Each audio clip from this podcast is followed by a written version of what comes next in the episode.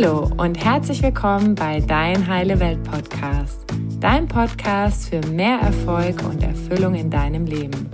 Mein Name ist Annalena und ich freue mich, dass du heute dabei bist. Hallo ihr Lieben, schön, dass ihr heute wieder dabei seid, denn ich habe einen sehr spannenden Gast im Interview.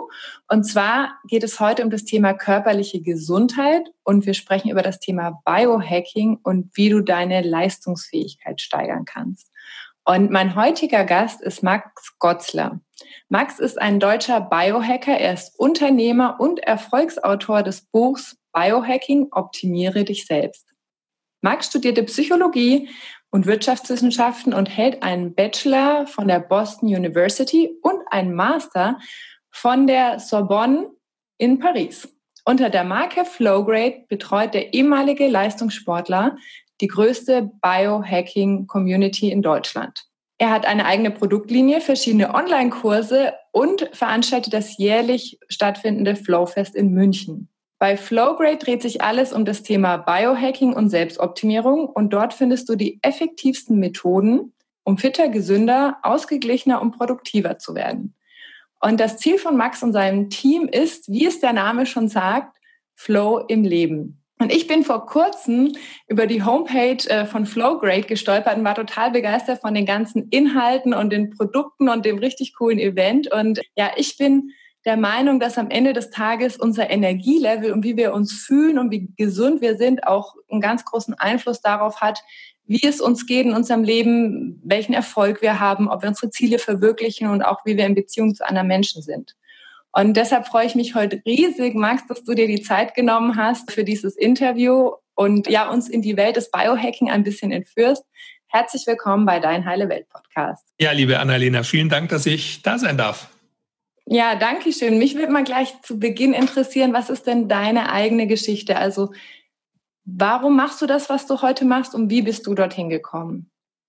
Ja, es ist auch schon wieder eine Zeit lang her. Gell? Also ich äh, bin jetzt auch schon einige Jahre in dem Bereich aktiv. Angefangen hat alles, also ich bin ursprünglich aus Weilheim in Oberbayern und bin als Basketballer eigentlich so groß geworden. Also habe immer sehr intensiv Basketball gespielt, habe auch irgendwie immer davon geträumt, irgendwie das mein ganzes Leben lang zu machen. War dann äh, beim TSV Weilheim und dann beim FC Bayern in der Jugend im Basketball und habe dann ein Sportstipendium bekommen nach dem Abi und bin dann rüber in die USA, war dort vier Jahre lang als Spieler im, im College und jeder, der vielleicht sich amerikanischem Universitätssport so ein bisschen auskennt, der weiß, das ist schon sehr professionalisiert dort. Also dort habe ich auch mit und gegen dann zukünftige oder jetzige NBA-Spieler gespielt und also auf einem sehr hohen Niveau. Und dort kam ich so das erste Mal in Kontakt mit dem Thema Selbstvermessung oder auch so biologische Selbstoptimierung im Leistungssport. Also wir hatten damals in, in Boston, eben an der Boston University, schon einen Trainerstab von diversen Assistenztrainern und Physios und Medizinern, die halt drauf geschaut haben, dass wir unsere Leistung über den Sommer zum Beispiel in der, in der sogenannten Off-Season optimieren und dann über die Saison eben unsere Leistung beibehalten und dann topfit sind für die Playoffs, also für die Endspielphase. Und ich fand es immer sehr faszinierend. Wir hatten damals einen Trainer, der hat uns immer so ein Excel-Spreadsheet in unseren Spind gelegt, wo eben diverse Körperparameter aufgelistet waren. Also zum Beispiel unser Körperfettanteil, der regelmäßig gemessen wurde, unsere, unser Gewicht natürlich, dann unsere Leistungen bei diversen Übungen, zum Beispiel Kniebeugen oder Bankdrücken, äh, Sprints, Antrittsgeschwindigkeit.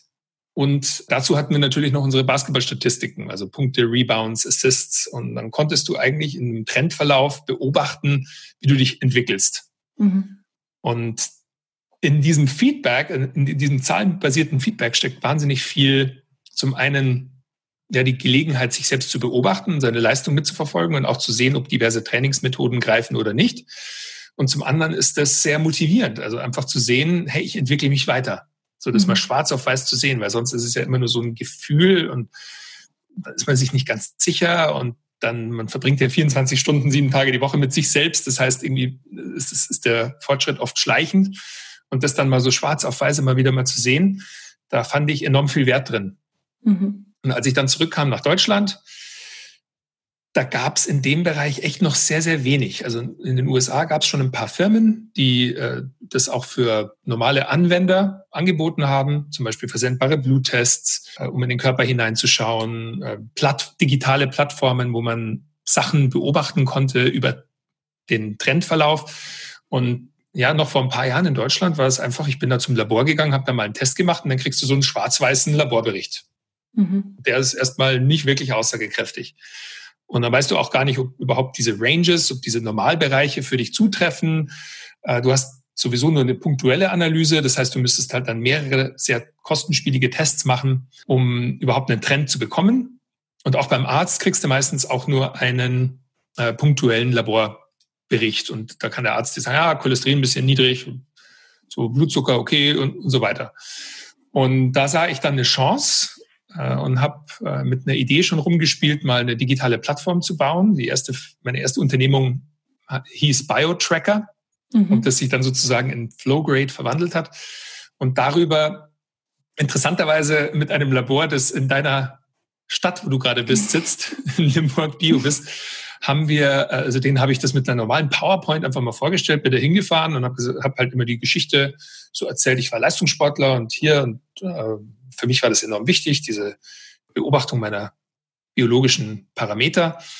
Und ich hätte da eine Idee und dann waren die sehr offen. Da, das hat mich sehr überrascht damals für so einen mhm. Jungunternehmer, da, dass, dass also die Laborärzte da echt offen dafür waren und gesagt haben, coole Idee, ja, wir unterstützen dich. Und wir haben schon so ein paar Trockenbluttests und da sticht sich jemand den Finger, tropft ein äh, Tropfen Blut auf dem Filter, schickt ihn ins Labor und dann mhm. können wir über eine Schnittstelle dir die Parameter geben mit Einverständnis des Kunden und ich habe die dann online dargestellt. So, das war so meine erste Idee und die haben wir umgesetzt und damit kam dann auch einige Presse, weiß ich noch. Das war dann 2013, 14 sowas rum und dann hat mal die Brand 1 über mich geschrieben, weiß ich noch, eine Business-Zeitschrift und danach kamen alle. Da kam so RTL Extra, ARD Panorama, ZDF Mittagsmagazin, Die Zeit, mhm. und so weiter. Und alle haben mich dann so, ich weiß noch, eine Überschrift war Maximilian das menschliche Labor und der Selbstvermesser. Und äh, da, damals war das, der Begriff Biohacking noch recht ähm, jung. Das heißt, damals habe ich mich so ein bisschen als Selbstvermesser präsentiert und dann kamen diese ganzen Tracker auf. Das war dann so mit Fitbit und Jawbone Up die ersten Tracker, dann später die Apple Watch. Mhm. Und da haben Leute angefangen, eben normale Leute, so, die halt gerne Sport machen, Körperparameter zu beobachten. Und irgendwann kam dann der Punkt, wo halt die Überlegung war, okay, wir haben jetzt diese ganzen schönen Daten oder wir können die erheben, was machen wir jetzt damit? So. Und dann kam eigentlich der, ähm, wieder aus Amerika, so der Trend des Biohacking auf. Das ist eigentlich so ein, eine Art so Umsetzung der Erfahrungen von Selbstexperimenten war. So wie kann ich jetzt die Sachen, die ich über mich selbst herausgefunden habe, sinnvoll in mein Leben einbauen? Damit ich meinen Körper, meine Biologie wieder das machen lassen kann, was sie machen soll. So. Mhm. Und mich nicht kontrollieren lassen von, der, von meiner Biologie, sondern selbst zu bestimmen, was sie machen soll. Mhm. So, und jeder, der weiß oder der mal schwach wurde und irgendwie dann doch gegen seine ursprüngliche Intention dann mit Chips vor Netflix eingeschlafen ist, der weiß, wir sind nicht immer Herr über unsere eigene Biologie. Und genau, und, und dann, ja, und dann habe ich mich halt in Deutschland dadurch, dass ich so früh dann drin war, so positioniert als irgendwie Biohacker. Und dann kam die Überlegung auf, weil die Diagnostik, das war ein bisschen schwierig. Äh, das war am Anfang, das war so ein bisschen, ähm, das Feedback der Leute war, ich brauche gar keinen Test, gib mir einfach das Produkt. So ein bisschen wie jemand, der zum Arzt geht und sagt, ah, ich weiß schon, was ich habe, schreiben Sie mir einfach das Rezept. Mhm. und äh, dann habe ich gesagt, gut, wir brauchen eine Apotheke. Und da ist eigentlich dann Flowgrade entstanden. Da dachte ich, wir brauchen eine Lifestyle-Marke, die, also die, die Sachen, die wir mit BioTracker eigentlich machen können, den Leuten verkauft. Also halt den Content dazu produziert und dann Produkte hat. Und dann habe ich schon rumgespielt. Damals war halt dieses Thema Upgrading so in aller Munde. Und irgendwann als Psychologe, ich war dann schon sehr fasziniert mit dem Flow-Zustand, dem Bewusstseinszustand des Flows dachte, wir müssen die Leute gar nicht upgraden, wir müssen sie flowgraden, wir müssen sie in den Flow-Zustand bringen. Und dann ist Flowgrade entstanden, ja. Und das hat dann so viel Anspruch gefunden, dass BioTracker irgendwann so ein bisschen auf Eis gelegt wurde, bis heute auch. Und wir jetzt eigentlich eher mit Partnern in dem Bereich zusammenarbeiten, also mit Laboren, die halt Tests machen, Sarah Screen zum Beispiel, die uns dann bei unseren Events auch unterstützen. Und ich konzentriere mich jetzt hauptsächlich auf Content, wie du in der Einleitung schon schön beschrieben hast, eben auch über eben Blog, Podcast, Online-Kurse und Produkte. Mhm. Und eigentlich, und die dritte Schiene sind Events, die wir jetzt gerade nicht machen können auch. Und wo wir aber in der Vergangenheit auch schon echt sehr, sehr viel Zulauf jetzt gefunden haben mit unseren Flowfests. Und das sind so die drei Sparten eigentlich. Inhalte, Produkte und Events. Mhm. Das ergibt dann Flowgrade als eine Plattform für ganzheitliche Selbstoptimierung. Ja, mega spannend. Wir haben ja im Vorgespräch auch schon ein bisschen drüber gesprochen. Und was du ja gerade gesagt hast, dass Flow für euch so das Ziel ist, was wir im Leben erreichen sollten. Also, dass uns die Dinge auch leicht von der Hand gehen, dass wir viel Energie haben. Was ist denn genau der Flow-Zustand? Ja, es ist sehr spannend. Vor allem, weil das sind wir gleich beim Thema äh, Biohacking auch, weil das kann man ganz gut biologisch mittlerweile erklären. Also für viele ist der Flow-Begriff sicherlich im Alltag einfach ja so ein schwammiges Konzept vielleicht. Ja, ich bin im Flow oder Go with the Flow oder Flow Yoga oder äh, also ich ich fühle, ich, ich bin mich, im, ich bin im Flow. Mhm. Und jeder hat so eine gewisse Vorstellung davon, was das bedeutet. Und dann gab es einen, ich habe zufällig gerade das Buch hier für alle, die zuschauen. Äh, das ist so der Vater des Flow-Zustands in der Psychologie. Das ist der Mihaly Csikszentmihalyi. Fast unaussprechlich, wenn man den Namen liest. Und das war ein ursprünglich äh, ungarischer, äh, mittlerweile Professor, der in Italien geboren ist, mittlerweile Amerikaner ist, in den USA lehrt, der äh, mittlerweile schon recht alt, ich glaube knapp fast schon 90. Und der hat dieses, diesen Flow-Zustand das erste Mal auf so eine ja, wissenschaftliche Ebene gehievt und hat das definiert als die optimale Erfahrung. Was heißt das jetzt genau? Also der Bewusstseinszustand, der für ihn jetzt die optimale Erfahrung bedeutete, war einer, der mit einer Aktivität verbunden ist, ganz wichtig, und der dir erlaubt, in dieser Aktivität egal ob das jetzt, sagen wir mal, du schreibst als Schriftsteller oder du snowboardest, du fährst eine Linie im Schnee oder der Surfer oder du verlierst dich in einer Unterhaltung mit deinen Großeltern. Also es kann alles Mögliche sein, aber du bist am Tun und du verlierst dich in diese Aktivität und da passieren diverse biologische Veränderungen. Also wenn du in so einen Flow-Zustand eintrittst, dann müssen jetzt ganz grob erklärt drei Sachen passieren. Zum einen neuroanatomisch, neuroelektrisch und neurochemisch. Und neuroanatomisch bedeutet es, dass der präfrontale Kortex, also dein Ego und also der Teil deines Hirns, das Äffchen, das dir ständig irgendwas ins Ohr flüstert und sagt, wie du aussiehst und du läufst komisch, lauf anständig oder du schaust komisch aus, deine Haare sind nicht richtig. Das wird ausgeschaltet im Flow-Zustand. Eben du bist total präsent, du vergisst so ein bisschen alles um dich herum, du bist einfach sozusagen so mit deinem Dasein in deiner Existenz. Also mhm. äh, einer hat es mal ganz gut ausgedrückt, der Veit Lindau, äh, gesagt, es ist so ein bisschen wie wenn das Universum Sex mit deiner Existenz hat. der hat immer so tolle Wortschöpfungen, ne? Ja, und er nennt das ja Seelengevögelt. Jetzt für, das ist also für mich eigentlich, was er damit beschreibt, ist eine Art Flow-Zustand. Und im zweiten Schritt ist, dass du dich enorm wohlfühlst dabei, denn neurochemisch werden diverse Stoffe produziert. Also dein Körper signalisiert dir, dass das, was du tust, gut ist. Mhm. Das kann eben sein, eben der Snowboarder, wenn wir bei dem Beispiel bleiben, der spürt, ah, okay, nee, der, Schnee fühlt sich richtig gut an und es ist äh, herausfordernd, aber ich schaff's und ich weiß, wo ich hin will und eine, eine Ausschüttung von Dopamin findet statt, von mhm. Endorphinen, von Anandamid. Das ist ein Endokannabinoid im Körper, das auch laterales Denken fördert, unter anderem. Äh, Serotonin, ein bisschen später im Prozess. Stickstoffmonoxid, das hilft dabei, die, die Stresshormone Noradrenalin aus, rauszuschütten, sozusagen, dass du dich eben nicht super gestresst fühlst, sondern dann eben in den Flow kommst. Das heißt, du bist auf einmal höchst leistungsfähig. Du bist eigentlich, das ist fast wie ein Drogencocktail, den du in deinem Körper hast. Also es ist eben unter Umständen auch süchtig machen, was man an Extremsportlern sieht, die ständig ihr Leben aufs Spiel setzen, wie zum Beispiel Wingsuit Jumper, nur um dieses Gefühl wieder zu bekommen. Mhm. Und äh, der dritte Zustand, und das ist auch super spannend, da gibt es auch mittlerweile schon sehr viel Wissenschaft, das ist das Neuroelektrische. Das heißt, du gehst in eine Art Alpha-Zustand. Und ähm, also wenn du dir die Hirnwellen anschaust, gibt fünf verschiedene dominante Hirnwellen im Hirn. Und in der Tiefschlafphase ist zum Beispiel Delta-Wellen, das sind sehr langsame Wellen. Wenn wir jetzt sprechen, sind wir vornehmlich in der mittleren Beta-Welle, würde ich vermuten. Äh, dann gibt es noch die Theta-Welle, das ist in der Meditation.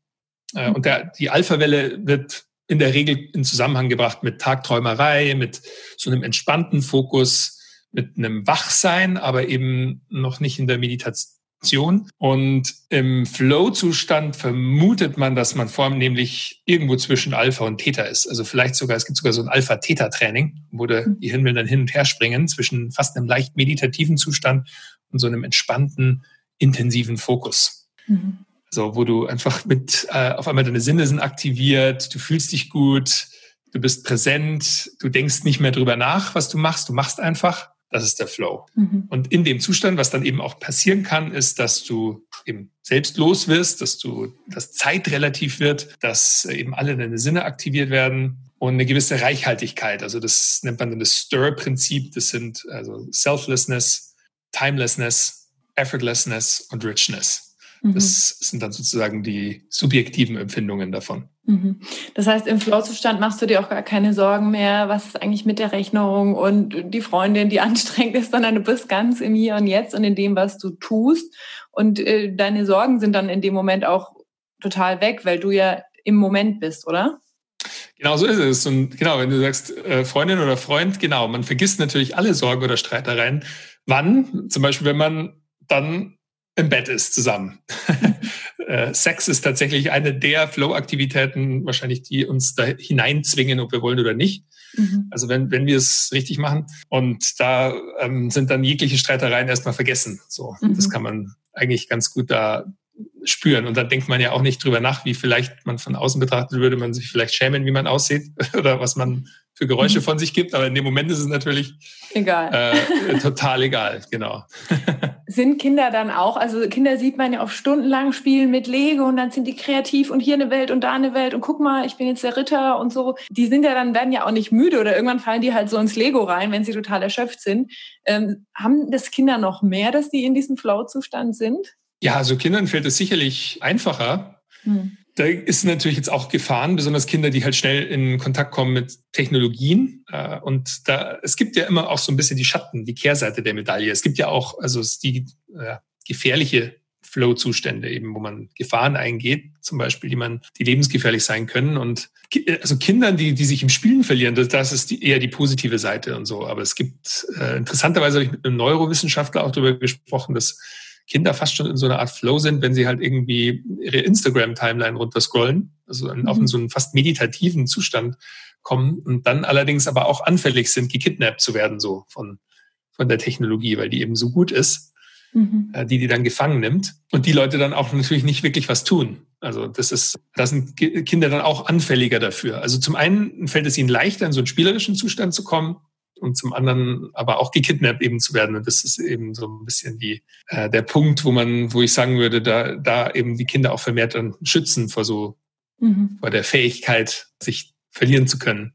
Mhm. Und äh, aber klar, also da kann man sich auch viel abschauen. Das Spielen ist sowieso eigentlich etwas, oder auch Langeweile ist eben eigentlich oft extrem wichtig, um das Hirn da zu, zu bringen, irgendwas zu erfinden, also kreativ zu werden, laterales Denken. Äh, also, okay, ich habe jetzt hier nur ein Stecken und ein bisschen Sand.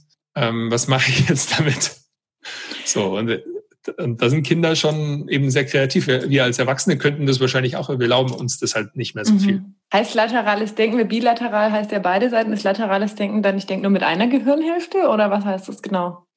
Nee, es bedeutet einfach nur, dass man äh, also sozusagen Muster erkennt, mhm. die erstmal nicht gelernt sind. Also, dass du beim Klavier zum Beispiel, du lernst halt diverse Tonleitern und dann spielst du aus Versehen irgendwie mal einen falschen Ton und dann merkst du, ah, das hört sich aber irgendwie ganz gut an, da mhm. in der Kombination und so. Und dann auf einmal kreierst du, also überschneiden sich zwei unterschiedliche Systeme und du erschaffst etwas Neues daraus.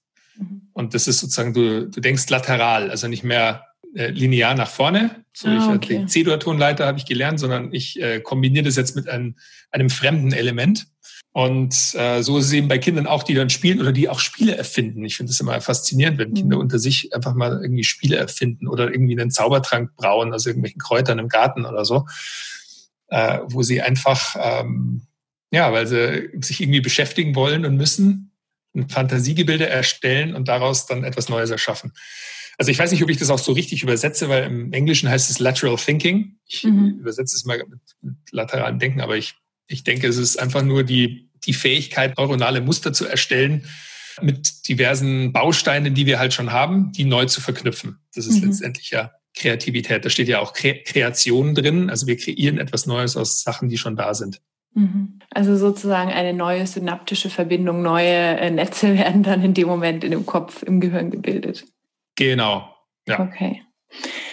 Gut, wir hatten ja vorhin das Thema Biohacking und beim Biohacking geht es ja auch ganz viel um Ernährung und da spielt ja die ketogene Ernährung eine ganz große Rolle. Was ist das denn genau und was ist eigentlich eine Ketose? Weil ich kann mir vorstellen, dass viele Leute gar nicht so wissen, jetzt so ganz runtergebrochen, was heißt das eigentlich? Also die ketogene Ernährungsform, es ist äh, eine spannende Ernährungsform, weil, weil es eigentlich keine so wirkliche Trenddiät ist, jetzt wie andere. Es wird oft zu so einer gemacht, aber für jemanden, der jetzt noch nie davon gehört hat, ah, wovon spricht der ketogene Ernährung? Es ist im Prinzip nur eine Ernährungsweise, die deinen Körper dazu bringt, sogenannte Ketonkörper zu produzieren. Ketonkörper sind chemische Verbindungen, die aus, eigentlich Nebenprodukte sind aus der Fettverstoffwechselung. Mhm. Und jetzt mal ganz äh, runtergebrochen für, also wirklich äh, ohne in die Tiefe zu gehen, unser Körper kann entweder auf Zucker laufen als Energiequelle oder auf Fett. Mhm. Und idealerweise haben wir eine, einen Hybridmotor, der ist uns eigentlich angeboren. Also auch schwangere Frauen oder auch Neugeborene, die sind zum Teil in der Ketose. Da kann man tatsächlich Ketonkörper im Blut messen. Und wenn wir dann aufwachsen in unserer Gesellschaft mit enorm vielen Kohlenhydraten, enorm viel Zucker, Glucose in der Ernährung, dann verlernen wir das mehr und mehr. Das heißt, eigentlich sind wir jemand, der sich jetzt, sagen wir, ganz normal in Anführungsstrichen ernährt mit irgendwie einmal einen Tag irgendwie ein bisschen Brotzeit, ein bisschen äh, ein Teller Nudeln, äh, zum Frühstück Müsli. Der, der bekommt durchgehend Glucose, Zucker und fährt darauf. Und wir verlernen die Fähigkeit, aus Fettsäuren eigentlich die Energie zu ziehen, weil das ist schwerer für den Körper. Allerdings ist es enorm vom Vorteil, weil wenn wir es wieder schaffen, Ketonkörper sind zum einen antientzündlich, das hängt mit dem Fettstoffwechsel zusammen. Das bedeutet also, der Fettstoffwechsel beschleunigt sich, wenn, wenn du mhm. in der Ketose bist. Und es führt auch zur Autophagie, also so ein bisschen eigentlich sehr ähnlich, was, was Fasten in dir äh, auslöst. Und das Interessante ist, dass intermittierendes Fasten oder Fasten auch in die Ketose führt. Also ganz, ist der einfachste Weg, um mal auszuprobieren, wie sich die Ketose anfühlt, ist einfach mal 72 Stunden nichts zu essen weil dann sind alle Kohlenhydratspeicher aufgebraucht und dann braucht der Körper, dann überlebt man ja trotzdem. Also man kann durchaus drei Tage mal nichts essen. Dann schaltet der Körper automatisch einen Fettstoffwechsel. Das ist für jemanden, der das lange nicht gemacht hat, oft sehr unangenehm. Da spricht man auch von der sogenannten Keto-Grippe. Also das ist dann fast eine Entzugserscheinung. Der Körper schreit nach Zucker, so, gib mir Zucker wieder. Und wenn wir dem das aber nicht geben, dann kann er wieder auf Fettsäuren laufen. Mhm. Und äh, wenn man das regelmäßig wieder übt, also zum einen die Kohlenhydrate reduziert oder regelmäßig fastet, dann kann man dem Körper das wieder beibringen. Und dann spricht man von der sogenannten Keto-Adaption oder auch metabolischen Flexibilität. Und ich, ich stelle mir da immer so einen Hybridmotor vor. Mhm. Also der Zucker, das ist so ein bisschen wie das Elektro, der Elektromotor, der ist für schnelle Energie und schnelles Anfahren. Und dann hast du noch einen Benziner drin, das sind sozusagen die Fettsäuren, die sind für den langfristigen, zum lange Durchhalten, mhm. dass du lange fahren kannst. Und äh, idealerweise hast du eben einen Stoffwechsel, der dir beides erlaubt, der dir auch erlaubt, hin und her zu wechseln. Mhm. Und die einfachste Methode, das zu trainieren, ist intermittierendes Fasten. Das ist sehr auch beliebt im Biohacking-Bereich. Das ist einfach über einen gewissen Zeitraum nichts essen beziehungsweise was essen. Also das Essensfenster möglichst klein halten. Und wenn es jemand mal ausprobieren will, also nach Studien ist es so, dass ein, ein acht Stunden bis sogar zehn Stunden Fenster, in dem man was isst, schon eine Fastenperiode erzeugt, die lang genug ist, wo du schon Ketonkörper produzierst, wo du schon in die Autophagie kommst. Und ähm, das könnte zum Beispiel bedeuten, dass du um 8 Uhr frühstückst und um 18 Uhr dann zehn Stunden später den Teller vom Abendessen abräumst. Mhm. Und da hast du 14 Stunden, genau, in dem Fall 14 Stunden, die du dann über Nacht fastest. Und in den 14 Stunden hat der Körper auch mal Zeit, eben, wenn er dann alles verdaut hat, zu entgiften, Schadstoffe abzutransportieren, den ganzen Zellmüll, der sich angesammelt hat, zu bereinigen, äh, Proteine zu falten und so weiter. Mhm. Und äh, genau, dann schaltet er eben schon am Ende dann in den Fettstoffwechsel. Und das ist sehr gut studiert. Da kam jetzt erst, äh, ich glaube, letztes Ende 2019 eine tolle Metastudie raus, wo man mal alle so Erfahrungen des intermittierenden Fastens in Tier- und Menschenstudien mal analysiert hat und festgestellt hat, dass das wirklich ein super guter Weg ist. Also ähm, das kann entweder so laufen, dass man, also manche kennen das so als mal einen ganzen Tag fasten, das geht auch, Alternate Day Fasting nennt sich das, dass man zum Beispiel ganz normal isst an Tag eins und dann Tag zwei mal gar nichts. Und dann Tag drei wieder was essen und Tag vier gar nichts. Mhm und so. Ich finde für mich die einfachere Methode ist, das Essenfenster halt zu beschränken. Also zu sagen, ich frühstücke und esse Mittagessen und habe vielleicht ein frühes Abendessen noch oder verzichte sogar aufs Abendessen mhm. und äh, mache das vielleicht anfangs mal zweimal die Woche. Mhm. Das einfach mal so auszuprobieren. Und dann, somit kann man schon anfangen. Und die, wenn es dann strenger wird, dann geht es halt wirklich dahin, also die strenge ketogene Ernährung, die dann wirklich zu hohen Ketonwerten im Blut äh, führt, die ist dann schon so, dass du deinen Kohlenhydratverzehr auf maximal zehn Prozent deiner Gesamtkalorien beschränkst. Mhm. Und das ist ziemlich wenig. Also das heißt, dass äh, eine, klassische ketogene Ernährung, die ist zum Beispiel halt viel Lachs, viel Kokosfett, viel äh, Gemüse, also Brokkoli, Blumenkohl, sowas mit in Olivenöl getränkt oder in Butter getränkt, mhm. Eier, Fleisch und Fisch und halt sehr, sehr wenig Nudeln oder so gut wie eigentlich keine Weizenprodukte, keine, mhm. kein Brot, äh, keine wenig Obst und wenig auch so verarbeitete Lebensmittel. Und ähm, das ist für viele halt sehr, sehr schwierig. Deswegen für den Einstieg, glaube ich, ist es ganz gut, das erstmal mit so Fasten temporär mhm. anzufangen, dann nach und nach mal versuchen, die Kohlenhydrate runterzufahren. Mhm. Und der Effekt ist sozusagen, also zum einen, dass äh, die Entzündungswerte im Körper geringer sind, äh, dass wir abnehmen, dass wir leistungsfähiger sind oder also was haben Leute sozusagen jetzt, also was ist der Anreiz in Anführungszeichen zu sagen, hey, ich probiere das jetzt mal mit dem intermittierenden Fasten oder mit dem Kohlenhydrate runterfahren. Was ist das, was sich sozusagen im Alltag im Körper als erstes bemerkbar macht? Sehr gute Frage, ja. Also nochmal auf, auf der biologischen Ebene ist es so, dass eigentlich das der Nummer eins Parameter, den, den ich auch mittlerweile da so empfehlen würde zu beobachten, wenn man da was ändern will, ist der Blutzuckerspiegel. Mhm. Und je stabiler dein Blutzuckerspiegel ist, desto besser fühlst du dich und desto gesünder ist es auch langfristig. Und es gibt mittlerweile auch schon äh, Unternehmen, die, also Blutzuckermessgeräte, die steckst du dir sozusagen in die Haut hier am Oberarm, du kannst da mal über zwei Wochen verfolgen, wie dein Blutzuckerspiegel auf diverse Mahlzeiten reagiert. Mhm. Und wenn du, wenn der Blutzuckerspiegel hochschießt, also wenn du eine Blutzuckerspitze hast, dann kommt danach oft dieses sogenannte Schnitzelkoma oder Kuchenkoma, wo du dich dann total müde fühlst. Äh, eben du hast, fällst nämlich, du bist erst im Überzucker und dann wird Insulin ausgeschüttet und dann fällst du in Unterzucker. Mhm. Und dann schreit dein Körper auf einmal, er will wieder einen Zuckerschub haben und dann bist du, das ist dieses typische nach irgendwie einem vollen Nudelteller zum Mittags, dieses typische eben Koma-Gefühl fast schon, mhm. wo man unproduktiv ist und so eine Art Brain Fog, sagen die Amerikaner, so ein benebeltes Hirn hat. Mhm. Und das spürt man ganz stark in der ketogenen Ernährung, dass das weggeht. Also durch den stabilisierten Blutzuckerspiegel hast du eben nicht mehr diese Schwankungen. Du hast recht viel Energie, besonders wenn du dich mal umgestellt hast. Und also was ich ganz stark spüre, ist, ich bin enorm produktiv. Ich mache das zum Beispiel oft morgens. Ich verzichte aufs Frühstück mhm. und äh, trinke einen Kaffee, das schon. Und hin und wieder auch einen Bulletproof-Kaffee eben, das, das sind dann Kalorien drin, aber keine Kohlenhydrate. Das heißt, mein Blutzuckerspiegel bleibt stabil und da bin ich enorm leistungsfähig. Dann kann ich echt anfangen, bin klar im Kopf. Mhm. Du merkst richtig, die Energie, die muss nicht in die Verdauung gehen, sondern die kann im Kopf bleiben. Mhm. Und das ist so das Erste, was du spürst. Und dann längerfristig spürst du schon die antientzündlichen Effekte auch. Also einfach, dass dein Körper sich äh, reinigt mehr und mehr. Also es ist eben dadurch, dass der Körper Energie hat, andere Sachen zu verarbeiten und eben durch den recht stabilen Blutzuckerspiegel auch die, die Energie hat und nicht in den Zuckercrash kommt, äh, erlaubst du dem Körper, sich so ein bisschen zu erneuern.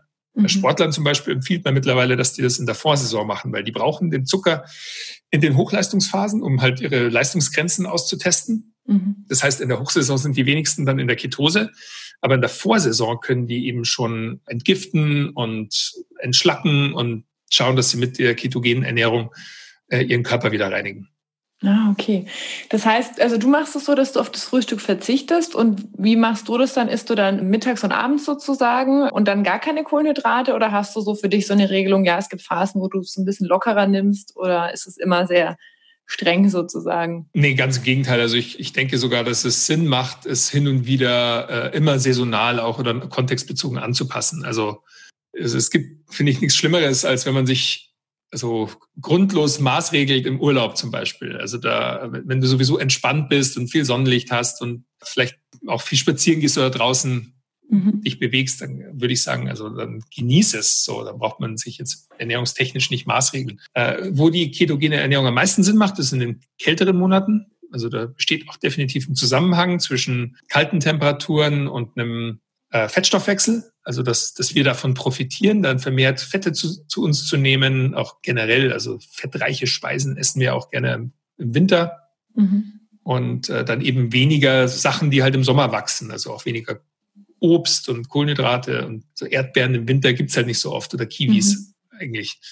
Und äh, im Sommer aber dann darauf zurückzugreifen, macht absolut Sinn. Unsere Natur hat sich da schon was auch überlegt, so. Also die Polyphenole auch in den ganzen Früchten und in den Beeren und so, die bereiten auch, uns auch wieder vor auf zum Beispiel die erhöhte UV-Belastung, die Sonne. Mhm. Das ist ein Radikalfänger. Und äh, deswegen, ich würde das immer so versuchen, dann kontextbezogen anzupassen und auch immer zyklisch zu betrachten. Und wenn man das mal ausprobieren will mit der ketogenen Ernährung, besonders weil also die meisten fangen es natürlich an bei vielen Diäten oder Ernährungsweisen, weil sie abnehmen wollen. Mhm. Und die ketogene Ernährung funktioniert wahnsinnig gut und da nimmt auch jeder sofort ab. Allerdings meistens ist es erstmal Wassergewicht. Weil mhm. wenn du keine Kohlenhydrate mehr isst, dann stößt der Körper Glykogen aus und da ist wahnsinnig viel Wasser gebunden. Ich glaube, pro ein Gramm Glykogen sind es zwei oder äh, drei Gramm Wasser und die äh, werden dann verstoffwechselt und verlierst du sozusagen. Und deshalb, du verlierst dann halt viel Wassergewicht und dann nehmen die Leute ab und das ist motivierend. Mhm. Und so. Und gleichzeitig, wenn dein Fettstoffwechsel mal läuft, dann ist das, dann nimmst du auch ab. Also dann verbrennst du weißes Körperfett und dann ist dein Fettstoffwechsel wieder hoch. Und deswegen ist das eine große Motivation für Leute, das auch manchmal im Sommer zu machen. Und das kann man auch machen. Und ich würde immer das vielleicht mal eine Zeit lang probieren und dann mal beobachten. Mhm. Und vielleicht ohne das Ziel, es dauerhaft beizubehalten. Zum einen schaffen das die wenigsten, weil es wirklich hart ist. Und zum anderen, glaube ich, ist es auch gar nicht so sinnvoll. Also ich glaube, es ist wirklich fast sinnvoller, das hin und wieder mal zu machen. Mhm. Ja, ich habe das tatsächlich auch bei meinem Vater, der ernährt sich auch gerade ketogen und der hat Psoriasis und der hat jetzt, also die Haut ist viel besser geworden. Natürlich hat er unheimlich abgenommen, was ja auch zu erwarten war, aber die Haut ist auch viel besser geworden. Das heißt, es passiert ja auch im Körper nochmal was. Also ich habe auch gelesen, dass es auch äh, hilft bei Nahrungsmittelunverträglichkeiten oder bei Allergien. Ist es eben genau das, weil der Körper, wie du gesagt hast, sich nicht mehr so viel um diesen Insulinspiegel, Blutzucker hoch runter kümmern muss und mehr in die Heilung und in die Reparatur gehen kann? Sozusagen, dass auch Allergien oder sowas ja behoben werden können? Ja, das ist sicherlich ein Aspekt. Also Ketonkörper sind antientzündlich, sind sogar antikatabol, also verhindern auch noch den Abbau von Muskelmasse. Deswegen ist es für Sportler auch sehr interessant. Mhm. Und verstoffwechseln eben Fett. Und klar, also bekämpfen Entzündungen im Körper. Allerdings ein anderer Aspekt, der auch nicht zu vernachlässigen ist, ist, dass Leute, die halt sich ketogen ernähren, oft auch auf sehr schadstoffbelastete Lebensmittel verzichten. Mhm. Also das zum Beispiel eben Weizenprodukte. Das mhm. sind halt, also Gluten ist jetzt, ich würde auch nicht sagen, in kleinen Mengen ist es sogar eher gesund, aber es ist einfach, wir kriegen zu viel davon. Mhm. Und wenn jemand sich ketogen ernährt, dann verzichtet er meistens schon auf Getreideprodukte, das heißt auf eine große Anzahl von Lektinen, mhm. Und die Haut ist das größte Entgiftungsorgan. Das mhm. heißt, es macht absolut Sinn, wenn du weniger Schadstoffe dem Körper zuführst und gleichzeitig ernährt man sich in der ketogenen Ernährung meistens auch mehr Gemüse, also mhm. also mehr Antioxidantien, mehr Polyphenole und Radikalfänger und so weiter, dass das auch noch zur Entgiftung beiträgt. Mhm. Also das ist ja auch interessant, das ist zum Beispiel bei der veganen Ernährung immer ähnlich, weil die Leute immer denken, ich esse kein Fleisch mehr und mir geht so viel besser. Das ist in den seltensten Fällen der Grund, sondern der, der Grund ist meistens, weil sie zu viel mehr Gemüse essen.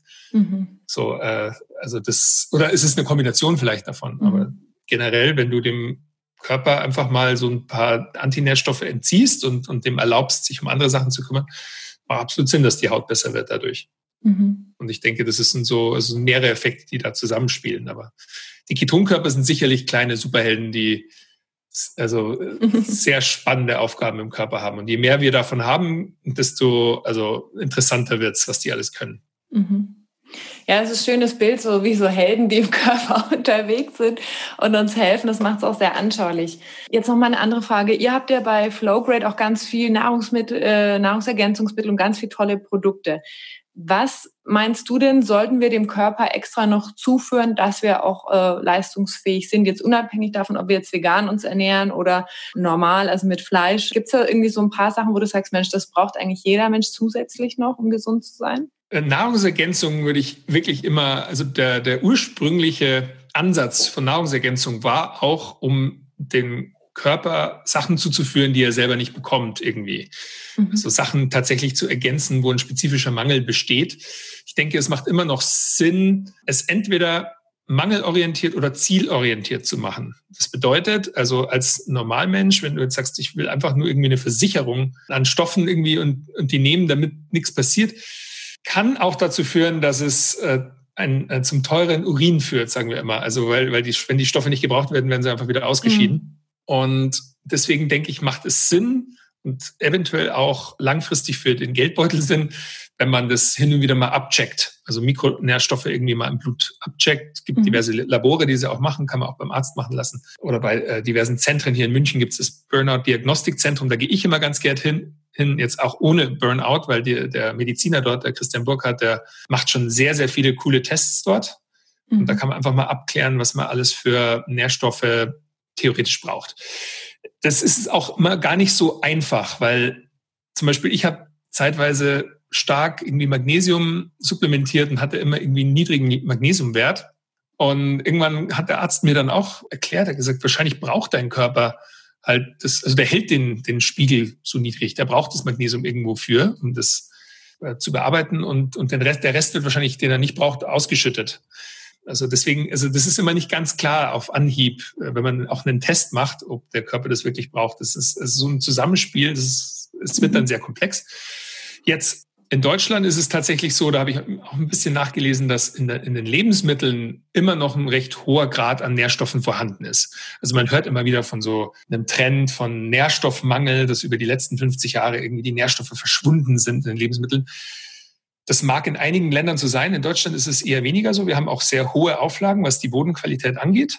Mhm. Das heißt, über einen, über eine vielfältige Ernährung bekommen wir schon die meisten Nährstoffe. Das, schon, das will ich immer schon mal voraussagen.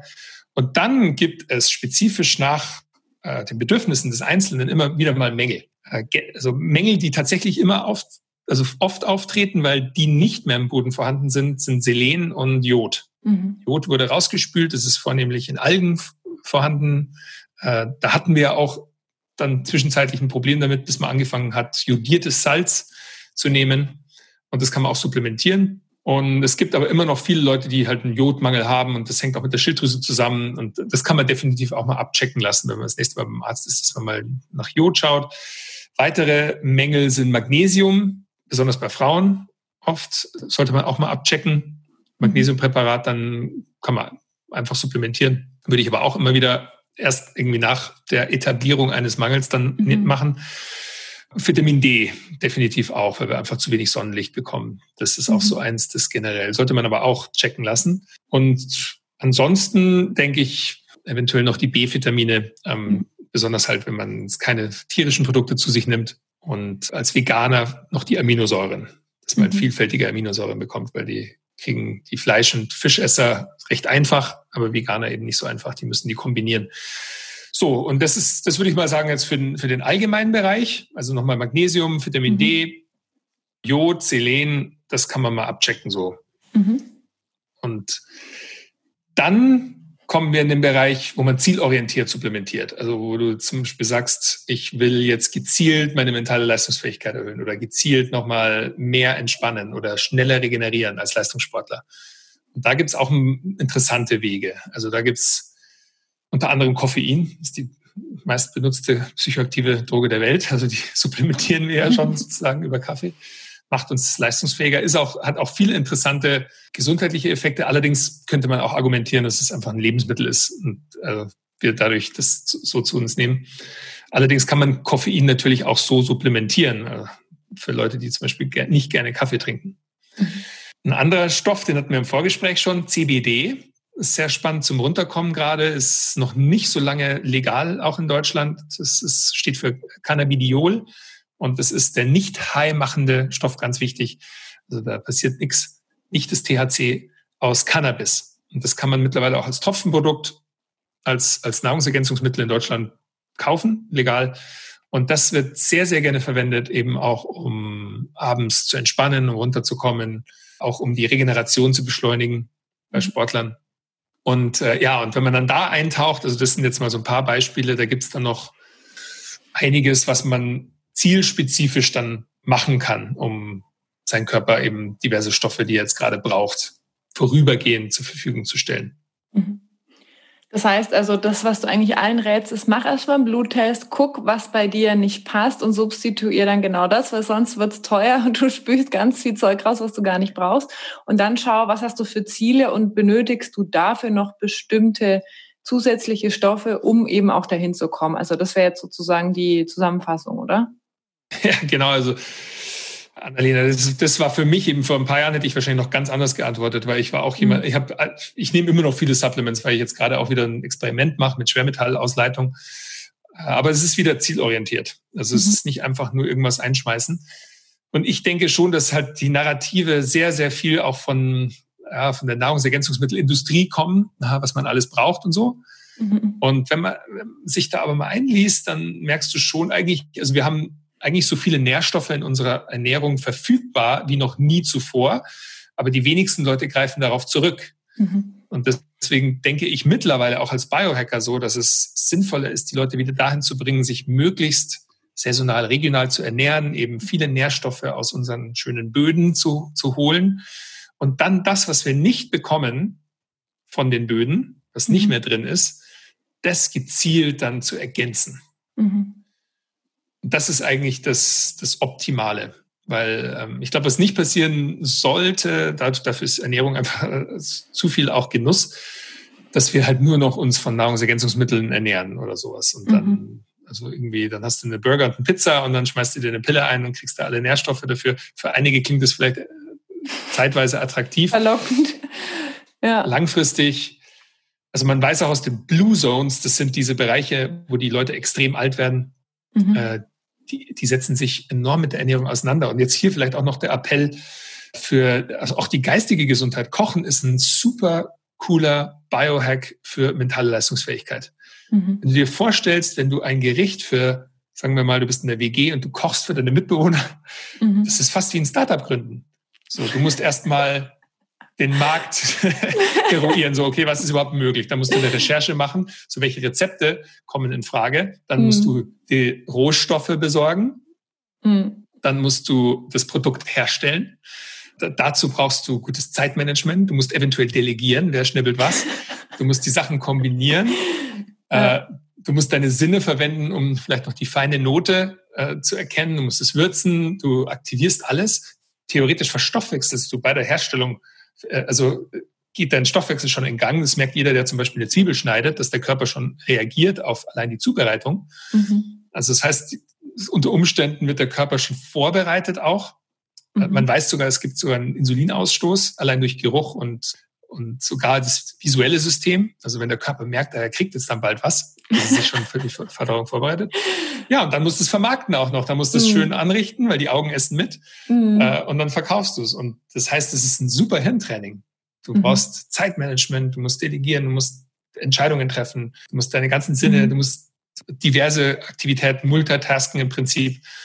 Also, und gleichzeitig ist eben profitiert dein Stoffwechsel davon und du führst mit dem Produkt deinem Körper auch noch die Nährstoffe zu.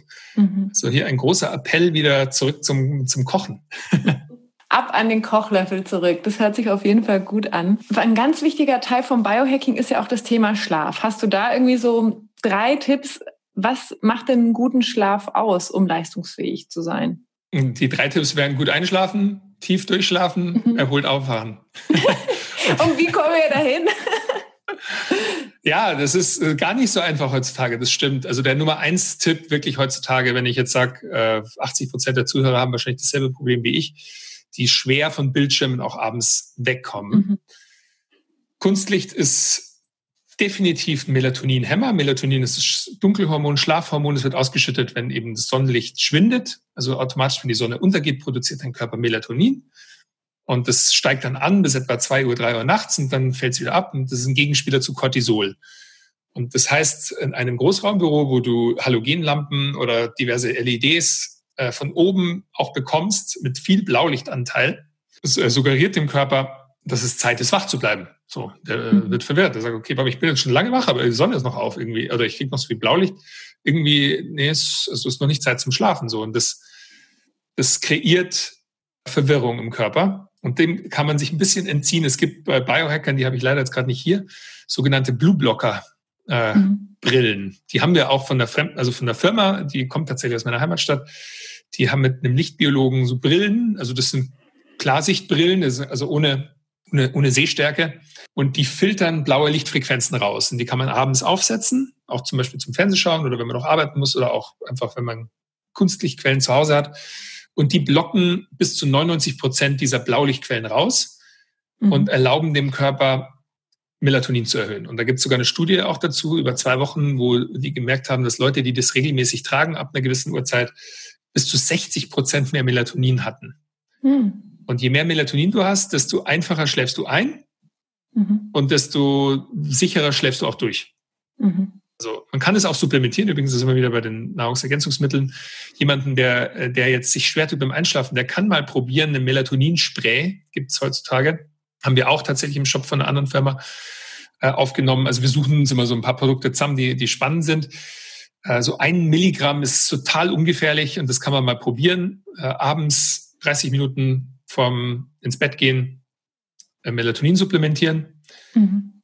Ähm, der langfristigere Hack, würde ich sagen, ist tatsächlich diese Kunstlichtquellen. Also vielleicht mal auch Kerzen ausschalten, die Deckenleuchte ausschalten, eher, weil die, die Sonne ist ja auch nie abends hoch am Himmel. Das heißt, wenn mhm. irgendwie eine Deckenlampe leuchtet, das ist auch wieder ein falsches Signal für den Körper. Mhm. Ähm, ich würde immer sagen, es mit, mit einer gewissen Anzahl an Stressoren kommt unser Körper definitiv zurecht. Deswegen muss man auch nicht immer überbewerten. Aber es wäre mal eine Idee, die Lampen so unter Kopfhöhe anzubringen.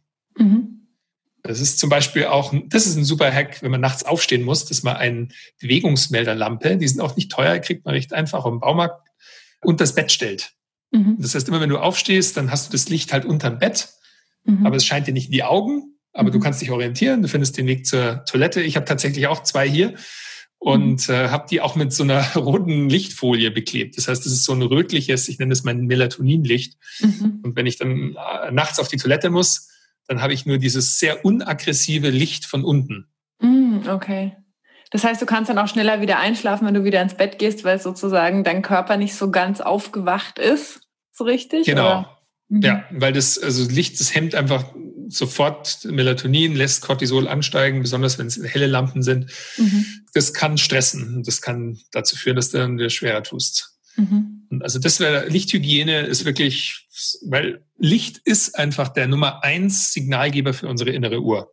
Mhm. Also das Sonnenlicht, das weiß man sogar bei blinden Leuten. Es gibt zwar eine Blindheit, die sind vorne und hinten blind, die, die haben tatsächlich so, das sogenannte 24-Stunden-Syndrom. Die mhm. können oft nicht mehr einordnen, also wann's, da, da ist der Rhythmus nicht mehr 24 Stunden. Mhm. Aber unser natürlicher 24-Stunden-Rhythmus, der stellt sich über Lichtfrequenzen ein.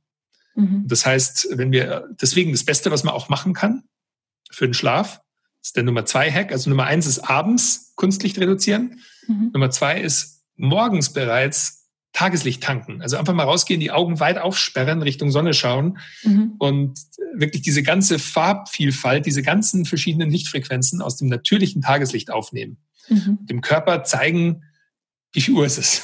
Jetzt geht's er weiß los. es nämlich. genau. Okay. Und das kann man tagsüber also vermehrt machen. Also das ist, je mehr Zeit man draußen am natürlichen Tageslicht verbringt, nicht immer im direkten Sonnenlicht, sondern auch im Schatten oder mhm. unter Bäumen. Chlorophylllicht ist zum Beispiel super für uns, weil das äh, die, die Blätter, dieses grüne, gerötliche Licht, das da durchfällt, das lässt die, die wertvollen Infrarotwellen durch, aber blockiert die blauen Lichtfrequenzen. Mhm. Das heißt, unterm Baum, wir sind eigentlich, äh, also Schattenwesen wahrscheinlich als Menschen. Mhm. Und wir wissen auch, dass diese Rotlichtfrequenzen mittlerweile die, die Haut vorbereiten für äh, UV-Belastung, zum Beispiel mittags rum. Mhm. Und jemand, der zum Beispiel tagsüber schon in der Sonne ist und sich also vorbereitet, der verbrennt dann auch nicht in der Hochsonne. Das Problem ist bei, bei dieser intensiven Sonnen-UV-Belastung eher, dass die Leute die ganze Zeit drin sind und dann gehen sie zwei Stunden an Strand mhm. und lassen sich brutzeln. Mhm. Und da ist der Körper natürlich überhaupt nicht darauf vorbereitet. Dagegen, ah, okay. wenn du halt den ganzen Tag draußen bist, dann mhm. lernt die Haut, die Haut verändert sich auch dadurch. Rotlicht mhm. geht tief ins, ins Gewebe rein. Und du stellst deine innere Uhr ein und du wirst dann definitiv auch besser schlafen. Mhm. Also das okay. wäre Nummer zwei. Mhm. Und Nummer drei ist, äh, lass mich überlegen, was ist noch sehr effektiv. Also was vielleicht auch noch ein Hack ist für jemanden, die nachts noch irgendwie ein bisschen äh, Zucker brauchen. Also weil äh, das Ding ist, dass manche Leute wachen so immer so um drei Uhr nachts auf. Das ist oft die Leberzeit. Mhm. Und ein ganz guter Biohack ist zum Beispiel vor dem Zähneputzen noch ein Tee mit Honig. Mhm. Oder generell ein Löffel Honig. Mhm. Am besten ohne kochendes Wasser sogar, weil dann bleiben die Enzyme heil im Honig. Das liefert nochmal über Nacht Energie eventuell dann für, für die Leberzeit, für jemanden, der Probleme hat, durchzuschlafen. Mm, okay. Das habe ich vor ein paar Jahren mal empfohlen. Und da haben mir sehr viele von unseren Kunden oder Lesern auch geschrieben, dass das für sie total gut funktioniert. Also eben mhm. Menschen, die generell mal nachts aufwachen, mal so einen Löffel Honig abends. Mhm. Aber Weil trotzdem, die Leber um drei Uhr so aktiv ist, oder wie? Ja, da hat sie meistens dann keinen Zucker mehr und dann äh, mhm. stört sie dich und, und, lässt dich aufwachen, produziert Stress. Mhm und so. Und das heißt, also es muss nicht unbedingt immer drei sein, zwischen zwei und vier, sage ich mal, wenn, wenn man da so eine Tendenz hat, mal aufzuwachen, dann kann man das mal probieren, dass man mal so ein so ein mhm. Löffel. Das Spannende am Honig ist eben, weil da noch so viele Enzyme drin sind. Das ist ja eigentlich Glucose und Fructose, eine Mischung. Mhm. Aber es beeinflusst den Blutzucker nicht so stark wie zum Beispiel Haushaltszucker. Mhm. Weil du eben mit dem Honig noch diverse andere Stoffe mit aufnimmst. Das ist ein Naturprodukt. Oh. Und das funktioniert ganz gut sogar in, äh, für Ketaria, habe ich gemerkt. Mhm. Also man, das kann man mal probieren. Das ist auch oft ein Nebeneffekt von der Ketose übrigens, Leute, die jetzt mit der ketogenen Ernährung anfangen, dass die am Anfang nicht so gut schlafen, weil der Körper mhm. die Kohlenhydrate vermisst, auch nachts. Mhm. Glaube, die können das auch mal probieren kann ja auch zu Kopfschmerzen führen, was du am Anfang gemeint hast. Ne? Also dieses Thema, oh, der Körper will Zucker. Ich habe das mal beim Fasten gemerkt, wo ich dann eine Woche gar nichts gegessen habe. Also am Anfang hatte ich echt Kopfschmerzen, war erstmal müder, um dann danach irgendwann wieder fitter zu werden. Aber das ist so das Tal, was wir häufig erstmal durchlaufen dürfen, um dann in die höhere Leistungsfähigkeit auch zu kommen. Ne? Ja, absolut. Das ist ja, das sind Symptome des Zuckerentzugs. Das ist wie bei Kaffee auch. Wenn du, mm. wenn du koffeinsüchtig bist und der, die, der, dem Körper das entziehst, dann kriegst du auch Kopfweh. Mhm. Also das ist, also Zucker ist wirklich eine Art, kann man fast als Droge betrachten. Mhm. Also man kann zuckersüchtig auch werden. Und äh, es ist wahrscheinlich auch eine der schlimmeren, mhm. weil die äh, Nebeneffekte eben auch so gravierend sind. Also mhm. eben weil es den Blutzucker, also theoretisch, jedes Mal, wenn du halt Zucker isst, entsteht eine sogenannte metabolische Entzündung im Körper. Das heißt, es wird Interleukin 1-Beta ausgeschüttet, das ist ein entzündungsfördernder Stoff, der mit Insulin zusammenhängt. Und das heißt, dein Körper hat immer, wenn du fünfmal am Tag Zucker isst, immer wieder eine Störung im, im Glukosestoffwechsel. Und wenn du das über Jahre machst, dann bist du irgendwann Prädiabetiker. Also dann mhm. bist du auf dem Weg zu Diabetes Typ 2. Mhm. Und wir haben in Deutschland, also die letzte Zahl, die ich gelesen habe, waren, glaube ich, 11 Millionen Prädiabetiker. Mhm. Weil die Leute einfach immer noch zu viel Kohlenhydrate zu oft am Tag essen und es enorm schwierig ist, davon wegzukommen. Mhm. Weil es eben so eine starke so einen starken eine Zuckersucht mhm. hat. Also das ist, Leute fahren von der Autobahn ab, obwohl sie nicht tanken müssen, um sich einen Schokoriegel zu kaufen. Mhm. So stark ist der Drang manchmal. Ja, ja, vor allen Dingen, wie du gerade gemeint hast, wenn wir das auch regelmäßig tun, dann gewöhnt sich der Körper so dran und braucht das ja wirklich oder denkt, er braucht's. Und wenn wir eine Weile darauf verzichten, dann, oder jetzt auch wahrscheinlich mit der ketogenen Ernährung, dann hören ja auch diese, dieser Appetit darauf, dieses Craving hört dann ja auch auf irgendwann, ne? Ja, das ja auch wieder mit auch unter anderem dem Blutzuckerspiegel zusammenhängt. Und je stabiler der ist, desto weniger Hunger hast du. Also das, mhm. das ist ein super Parameter. Hängt natürlich gibt auch diverse andere Hungerhormone. Mhm. Aber Hunger ist ja auch nicht wirklich präsent in unserer Gesellschaft. Wir haben, wenn dann Appetit. Mhm. So, also Stimmt. so richtig Hunger ist äh, was anderes. Und dann isst du nämlich auch was, wenn du richtig Hunger hast, dann ist dir egal, was du dann. Mhm. dann isst du auch den rohen Brokkoli.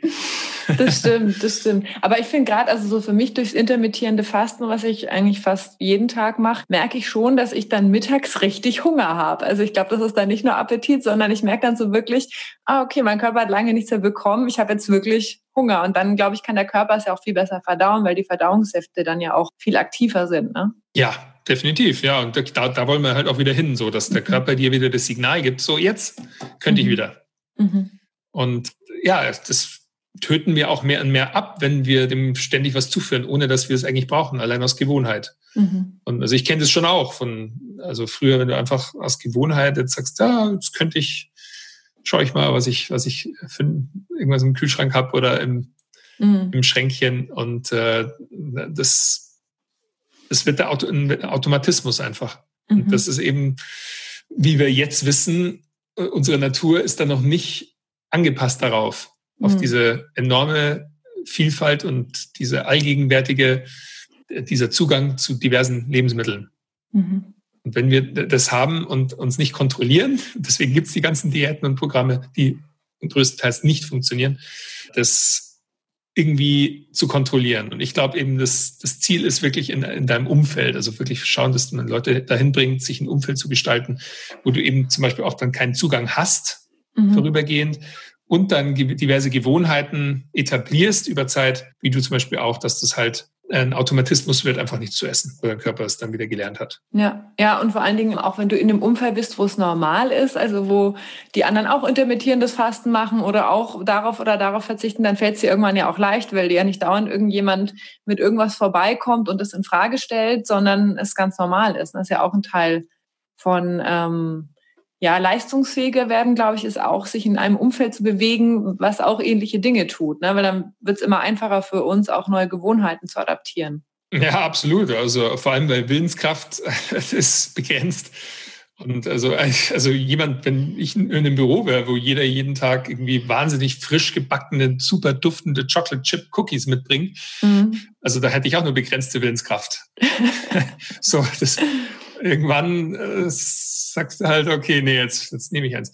Mhm. Und deswegen, ja, also Umfeld ist, ist der Schlüssel eigentlich. Also ich sehe Routinen und Umfeld wirklich als das, also viel mehr als Selbstdisziplin. Selbstdisziplin ist leider dauerhaft nicht durchführbar in einem falschen Umfeld. Mhm, mh. Und das frustriert auch, weil dann denkt man, das Unterbewusstsein irgendwann vertraut dir einfach nicht mehr, weil du irgendwie die, du hast ja die Intention, du willst ja was ändern mhm. und du kriegst es eben nicht hin. Das ist ja also ein bisschen eigentlich das Thema von Biohacking, so wieder die Kontrolle übernehmen. Mhm weil wir fremdgesteuert sind so von, von diversen Sachen. Und es gibt mhm. diverse, also die Nahrungsmittelindustrie war wahrscheinlich diejenige, die es halt jetzt so geschafft hat, unsere Geschmacksnerven zu hacken mhm. und ähm, uns dahingehend süchtig zu machen. Das sind, die neueste Gefahr ist digitale Medien, mhm. die einfach, also ich kenne es auch nur gut zu gut, dass man frustriert ins Bett geht, weil man doch nochmal zwei oder drei Netflix-Folgen mehr angeschaut hat, weil diese dumme App dir jedes Mal suggeriert, noch eine Folge und dann automatisch weitermacht mhm. und dann bleibt man einfach liegen und dann geht die nächste los. Und, wohl, und dann später merkt man, ich wollte eigentlich das gar nicht. Mhm. So, warum hat dich das jetzt? Das sind eben diese enorm gut gemachten Medien, die damit verdienen, dass du möglichst viel Zeit auf ihnen verbringst. Mhm. Und von denen muss man sich wieder aktiv befreien. Das ist mhm. eben auch eine starke Gegenbewegung. Mhm. Und dazu zählt meines, also ich sage mal, die digitalen Medien sind wie die, das Zucker fürs Hirn. Mhm. So, weil es äh, so einfach ist, ein bisschen Stress, ah, ich lenke nicht ab mit irgendwie das Smartphone omnipräsent und du siehst ja die Übersprungshandlungen schon an der Bushaltestelle, wenn die Teenager ihre, nicht nur mhm. Teenager, ihre Handys rausholen und sofort beim äh, aufkommenden Funken von Langeweile sofort ihr Hirn wieder auf irgendwas lenken, was, was unterhaltsam ist, was ein bisschen mhm. Dopamin produziert. Mhm.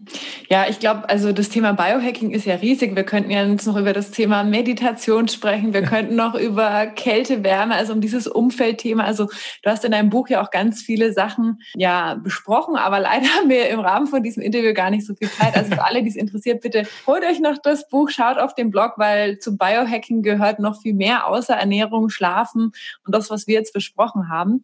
Aber ich glaube, das ist schon mal so eine gute Grundlage, Dinge, die auch gut umsetzbar sind. Zum einen intermittierendes Fasten, Kohlenhydrate runter und einen guten Schlaf zu haben und eben auch zu gucken, was mache ich denn mit meinem medialen Konsum? Wie kann ich auch da mich vielleicht wieder hacken, so dass ich äh, ja mehr mir und meinem Leben und auch dem, was ich eigentlich möchte, entspreche und nicht so sehr fremdgesteuert bin. Ne? Genau. Vielleicht zum Schluss, ich kann das nochmal ganz kurz runterbrechen. Mhm. Ich habe so vier, vier Aspekte, die ich immer sehr wichtig finde, weil im, Gro im Großen und Ganzen ist es wirklich eine Werkzeugkiste an diversen Sachen, die, halt, die es halt gibt. Und mhm. es gibt für, für alle für alle Diäten auch oder äh, Methoden, Trainingsmethoden und allem möglichen Zeugs immer jemanden, für den es funktioniert und jemanden, für den es nicht funktioniert. Und der beste Tipp funktioniert maximal für 70 oder 80 Prozent der Leute. Also es ist, es gibt immer Ausnahmen und deswegen die Herangehensweise ist vom Biohacking ist, finde das, was für dich funktioniert. Mhm. Und diese vier Sachen, die so meines Erachtens grundlegend aber sind und die eigentlich für alle gelten, ist Thema eins ist Richtung. Das bedeutet, was ist dein, wo willst du hin? Was ist dein Ziel? So, wenn du auch deine Ernährung ändern willst oder irgendwas dein Körper, so, also was in deinem Leben, und das kann nur jeder für sich selbst beantworten, so, was willst du mit, was soll deine Biologie für dich machen? Mhm. Denn darum geht es beim Biohacking, so dieses molekulare Pflänzchen, deinen Körper, wieder das machen lassen, was er machen soll. Mhm. Nummer zwei ist Rhythmus. Wir sind rhythmische Wesen, eben wie gesagt mit der, mit der Sonne. Mhm. Diversen Rhythmus etablieren. Äh, und dazu zählt dann auch Morgenroutine, dazu zählt vielleicht eine regelmäßige Meditationsübung, äh, Training, also mhm. rhythmisch essen, natürlich auch intermittierendes Fasten zählt dazu. Mhm. Also einen gewissen Rhythmus. Und mit Rhythmus kommt dann die dritte Stufe, da baut man Momentum auf. Mhm. Also je besser du im Rhythmus bist, das merkst du, wenn du mal eine Zeit lang am Anfang, bei, bei meinem Buch, beim zweiten Buch war es jetzt enorm so, also am Anfang musste ich mich so zwingen, da irgendwie reinzukommen. Mhm. Und dann auf einmal, wenn du aber jeden Tag kontinuierlich so ein paar Stunden mit verbringst, auf einmal bist du in einem mhm. Rhythmus drin, dann kommt das Momentum und dann kommen hin und wieder die Tage und das ist dann die vierte Stufe, das ist dann mein Thema, dann bist du im Flow. Mhm. Und du, das sind so die Grundvoraussetzungen. Wenn du das schaffst, wenn du weißt, wo du hin willst, wenn du einen gewissen Rhythmus hast, wenn du die Energie auf, mhm. dadurch aufstaust, dann irgendwann entleert die sich. Mhm. Und dann bist du in einem Flow-Zustand. Das ist wie der mhm. Surfer auf der Welle. Und dann so lange reiten, wie es geht. Weil mhm. irgendwann fällst du wieder runter. Ja, klar. Im Surfbrett. Aber wenn du mal drauf stehst und wenn die Welle geil ist, dann surfst du so lange du kannst. Und dann, dann hat man oft diese e-, extremen Durchbrüche mhm. und irgendwann fällt man wieder ins Wasser und dann muss man wieder anfangen. Ja. Dann wieder orientieren und so. Das ist das, das Bild, das ich immer vor Augen habe. Mhm. Aber daran kann man sich so ein bisschen halten, mhm. finde ich, und dann offen sein und auch neue Sachen ausprobieren. Mhm. Und so keiner weiß es ganz genau und jeder hat so seine persönliche Sichtweise. Mhm. Aber äh, meine Regel ist immer, wenn sich was, wenn du was machst und es fühlt sich gut an, mhm. mach mehr davon. Mhm. Das kann sein ein Training und wenn es langweilig wird, dann gibt's was Neues. So, mhm. dann deswegen sich da hervorhangeln. Go with the flow. Genau, ich sage immer go for flow, weil das ist immer so, das ist dann noch gezielter. So, das ist dann wie go for gold, sagen die Olympioniken. Ja. So, ja. Goldmedaille im Blick, den Flow im Blick. Cool. Vielen Dank erstmal für diesen ganzen wertvollen Input. Ich ähm, stelle ja meinen Interviewgästen am Ende immer noch mal vier Fragen. Und ähm, meine erste Frage ist, was sind deine drei größten Learnings beziehungsweise Weisheiten, die du bis zum heutigen Zeitpunkt in deinem Leben gelernt hast? Also das Nummer eins ganz klar, äh, habe ich jetzt auch wieder gemerkt, ist äh, in einer Welt mit unzähligen Optionen ist äh, Entscheidungen treffen. Mhm. Ganz wichtig. Ich finde, das wir schon dahin trainiert werden, uns möglichst viele Sachen lange offen zu halten. Das kann im Beruf sein, das kann in der Beziehung sein, das kann in also Büchern sein, die wir lesen. Mhm. Keiner kann sich mehr wirklich committen zu etwas, weil es einfach ein Ja für etwas ist oft ein Nein für alles andere. Mhm. Und trotzdem ist es meines Erachtens sinnvoll, immer mal wieder, wenn man merkt, man, man weigert sich, äh, so intuitiv Entscheidungen zu treffen, mal aktiv eine Entscheidung zu treffen und etwas wirklich mit vollen 100 Prozent zu machen. Mhm. Und das kann sein, ein Buch schreiben oder Podcast starten oder eine, wie ich damals Basketball spielen. Und ich habe alles im Basketball gemacht. Jetzt mache ich was komplett anderes. Und trotzdem, diese, diese Zeit als Basketball hat mir so viel gegeben und ich habe mir damals aber nichts offen gehabt. Es gab keinen Plan B. Es war mhm. Plan A, aber Basketballer werden so. Mhm. Und das, dieses Entscheidungen treffen und auch mal wirklich sich committen für eine Zeit, auch für eine Beziehung. Wenn mhm. viele zuhören, tun sich sehr viele schwer damit. Das ist Nummer eins. Dann Nummer zwei ist Fokus. Und zwar Fokus bedeutet jetzt für eine gewisse Zeit wirklich nicht versuchen, multitasken. Das kann am Tag ein paar, eineinhalb Stunden mal sein, mhm. sich mit einer Sache beschäftigen. Und zwar vielleicht wirklich die aktuell wichtigste Sache mal jeden Tag eineinhalb Stunden. Mhm. 90 Minuten. Das ist ein, das ist ein, ein BRAC, das ist ein Basic Rest Activity Cycle mhm. in der Biologie. 90 Minuten kann sich jeder mit, mit etwas beschäftigen. Danach braucht man meistens eine Pause. Mhm. Und das ist für mich enorm hilfreich. Und meistens sind es die ersten, wo man am meisten Motivation hat, das ist morgens. Mhm. Das heißt, die ersten 90 Minuten des Tages sich mit deiner wichtigsten Aufgabe deiner Leidenschaft, etwas, was du anfangen, was du machen willst, du durchsetzen willst, beschäftigen. Mhm. Und wenn du das nicht kannst, dann kannst du es vielleicht im Laufe des Tages machen. Zum Beispiel Leute, die kleine Kinder haben, die beschweren sich immer bei mir, weil die sagen, ja toll, hört sich mhm. großartig an, aber kann ich nicht. Mhm.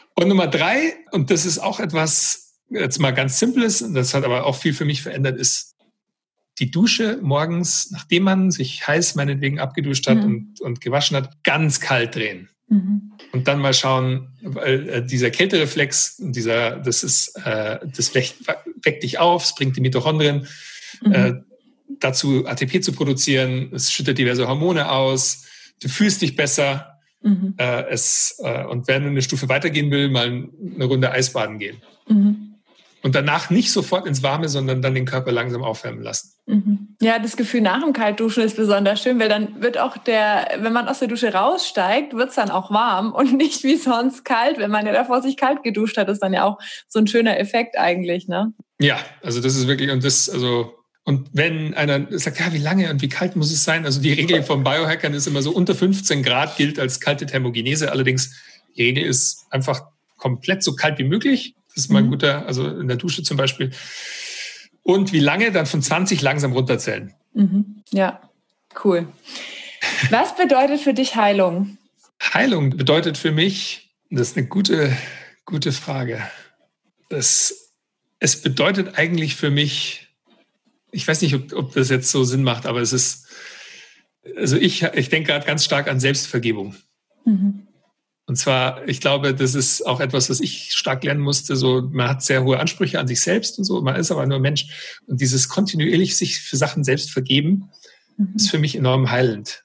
Mhm. Und das bedeutet für mich immer, ich habe immer so das Bild im Kopf, wie das ist Ballast abwerfen einfach. Das ist so, man staut es auf und abends im Bett, das mache ich manchmal, wenn ich abends im Bett lege, wirklich und dann an etwas, wo ich falsch reagiert habe oder wo ich auch ungeduldig mit mir oft war oder mit jemand anderem. Mhm. Oder auch, wo mich jemand gereizt hat und ich äh, mich hab aus der Ruhe bringen lassen oder so. Und dann, man kann auch der Person vergeben natürlich für, für einen selbst, aber sich selbst dafür zu vergeben, dass man sich hat reizen lassen oder dass man wütend wurde, mhm. dass man Schwäche gezeigt hat, das finde ich für mich enorm befreiend und in dem Sinne heilend. Also das mhm. ist wie, äh, wie so ein Heißluftballon, der, der seine Sandsäcke abgeschmissen hat. Mhm. Ja, total schön. Das ist immer so spannend, weil bei den letzten vier Fragen, da antwortet jeder so unterschiedlich. Ich bin immer begeistert, was für neue Impulse ich auch da mitnehmen darf. Also auch an der Stelle danke. Ja, gerne. Wenn du eine Sache auf der Welt ändern könntest, was wäre das? Ich würde jedes Hirn äh, einen Gedank den Gedanken einpflanzen, dass alles besser wird. Mhm. So diese, ich habe das neulich mal recherchiert zum Thema Optimismus das, also in der Wissenschaft auch das gesündeste Hirnmodell im, ist ein, ein, Realist mit einer leichten Tendenz zum Optimismus. Mhm, also mit okay. der Erwartungshaltung, dass alles doch sich zum Positiven wandelt. Mhm. Und das hat tatsächlich auch viele gesundheitliche Vorteile. Mhm. Und äh, zum einen, du signalisierst deinen Zellen eben, dass sie sich auch fast so selbst, also die selbsterfüllende Prophezeiung mhm. äh, darauf vorbereiten, dass jetzt die Sachen gut werden. Mhm. also das, und das glaube ich, also probiere ich auch so ein bisschen mit meiner Arbeit natürlich von außen, aber mhm. wenn ich das, sagen wir mal, ändern könnte, auf Anhieb mit irgendeinem Satz, den ich den Leuten sage, dann würde ich das machen. Mhm, Dankeschön. Was oder wo ist deine persönliche heile Welt? Wo ist meine persönliche heile Welt?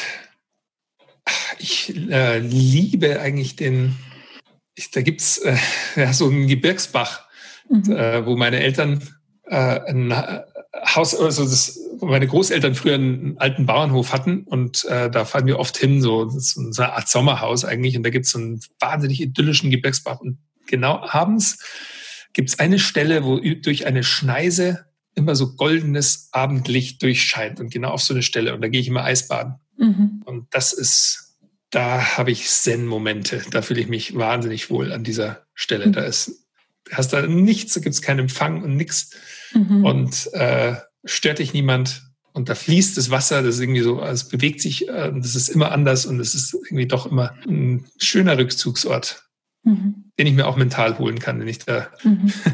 hin und wieder hin muss. Aber das ist eine sehr schöne Stelle, das ist für mich eine heile Welt. Mhm. Dankeschön. Und jetzt noch eine allerletzte Frage. Wie erreichen dich denn die Menschen am besten, die gesagt haben, Mensch, das war jetzt so mega spannend mit dem Biohacking, ich will davon mehr. Wie ist die einfachste Möglichkeit, um mit dir in Kontakt zu treten? Auf flowgrade.de ist im Moment wirklich eigentlich alles, was ich so mache. Äh, Themen, also unsere Webseite eben für Flowgrade, da mhm. findet man den Blog, den Podcast, dann auch äh, Zugang zum Flowfest mhm. und äh, unseren Shop und kann sich einfach mal da in unsere Welt äh, begeben, eintauchen und mal schauen, was, was es mhm. bedeutet, Flow zu leben. Biohacker-Style. Und in deinem Buch findet man, glaube ich, auch so einen guten Überblick, ne? wie man starten kann über die ganzen verschiedenen Aspekte des Biohackings. Glaube ich auch. Genau, ja, das Buch ist äh, wirklich, das äh, freut mich auch sehr. Eben deswegen bin ich am zweiten dran, weil das erste so gut ankam auch. Und äh, also das findet man nach wie vor auf flowgrade.de/slash Buch, ganz einfach. Mhm. Das ist das erste. Das zweite kommt jetzt äh, voraussichtlich August, mhm. Ende August raus. Und das heißt der tägliche Biohacker und da geht es um 366 alte Weisheiten und neue wissenschaftliche mhm. Erkenntnisse, alle so neu beleuchtet aus wissenschaftlicher Sicht, also auch irgendwie Themen von, was hat Goethe oder Leonardo da Vinci damals schon gemacht, was aus heutiger Ach, wissenschaftlicher Sicht tatsächlich Sinn macht.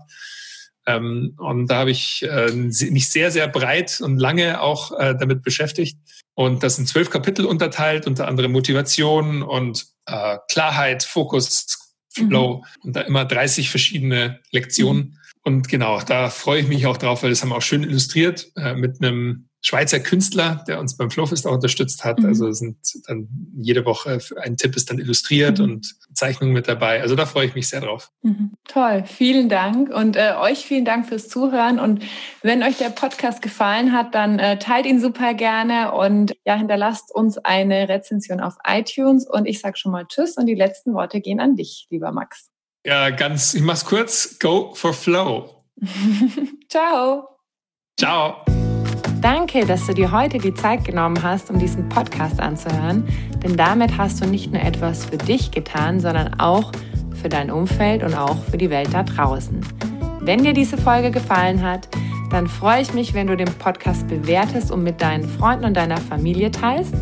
Und wenn du Fragen hast oder dir eine Folge zu einem bestimmten Thema wünschst, dann schick mir super gerne eine E-Mail oder eine Nachricht per Instagram und dann wird es vielleicht bald eine Folge zu diesem Thema geben. Danke für dein Sein und ich wünsche dir noch einen ganz, ganz wunderschönen Tag. Deine Annalena.